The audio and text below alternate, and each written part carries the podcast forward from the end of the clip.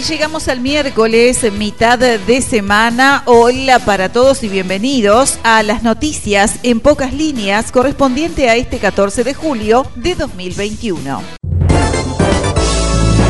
Hoy es el Día Internacional del Auxiliar de Enfermería, para destacar la loable labor y compromiso de estos profesionales esenciales de la salud durante la hospitalización y recuperación de pacientes. Mención especial merece su destacado trabajo social e institucional durante la pandemia por COVID-19 debido al riesgo que implica estar en primera línea de atención sanitaria en el cuidado de pacientes y residentes. Cámara de la Construcción preocupada por obstáculos a fideicomisos en tres intendencias. Las disputas políticas en Canelones, Rocha y Río Negro frenan la inversión pública que puede apuntalar el empleo, según los empresarios. COFE plantea que artículos de la rendición de cuentas son inconstitucionales. La Confederación de Organizaciones de Funcionarios del Estado plantea que el gobierno vuelve a incumplir con la ley de negociación colectiva. Uruguay y otros países piden puesta en libertad de los presos políticos en Venezuela. Los países del llamado Grupo de Contacto Internacional para Venezuela reiteraron su preocupación por la situación en el país. Encuesta de cifra, 43% votaría para mantener artículos de la ley de urgente consideración y 34% para derogarlos. El 23% contestó que no sabe que votaría en caso de que se confirme que se habilite el referéndum. Coronavirus en Uruguay, 435 casos nuevos, 133 pacientes en CTI y 16 fallecidos. El SINAE informó que hay 6.229 casos activos, es decir, personas que están cursando la enfermedad. Repasamos datos del COVID-19 en el departamento de Colonia. Según la Dirección Departamental de Salud, en la jornada de ayer se detectaron 13 casos nuevos de COVID-19, sumando un total de 207 casos activos. De esos casos activos, 79 son de la ciudad de Carmelo, 8 de la ciudad de Nueva Palmira.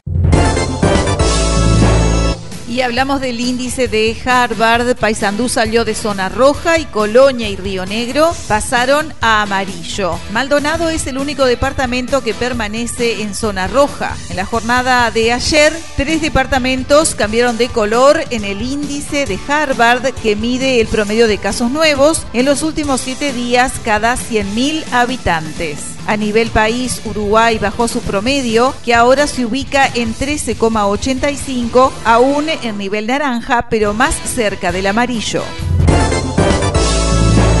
Más de un cuarto de los enfermos de COVID tiene síntomas seis meses después. Así lo sugiere un estudio realizado en Suiza con personas que cursaron la enfermedad el año pasado. La COVID-19 puede ser persistente y generar síntomas de larga duración. Un estudio de investigadores suizo señala que más de un cuarto de los enfermos adultos que participaron no se había recuperado completamente entre seis y ocho meses más tarde.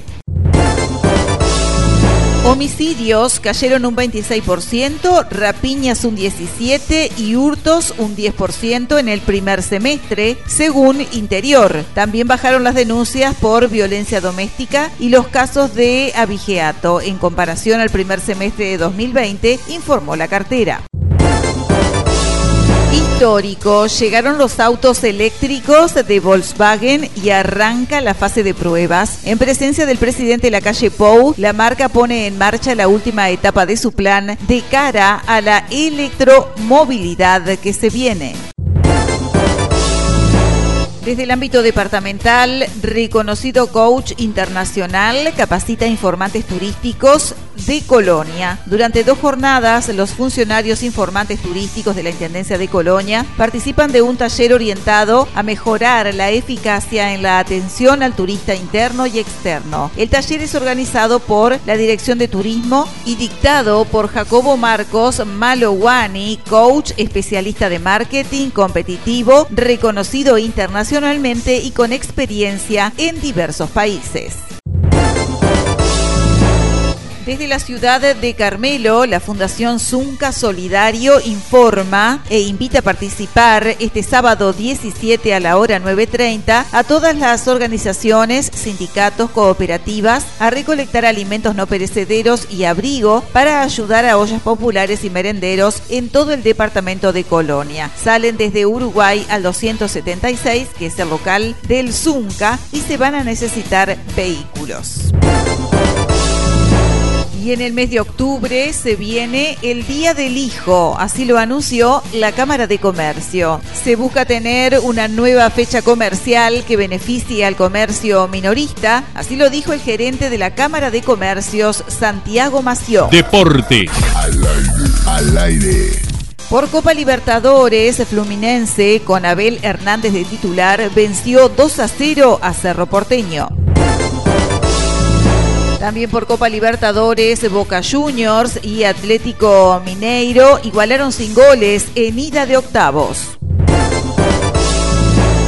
A continuación hablamos de la segunda división profesional con dos partidos. Comienza a disputarse la séptima fecha de eh, la segunda división profesional. Uruguay Montevideo enfrentará a Rocha a la hora 18. Juventud de las Piedras a Cerro a la hora 20:30. Ambos cotejos en el Charrúa. Este miércoles y con dos partidos comienza la séptima fecha del uruguayo de la segunda división profesional.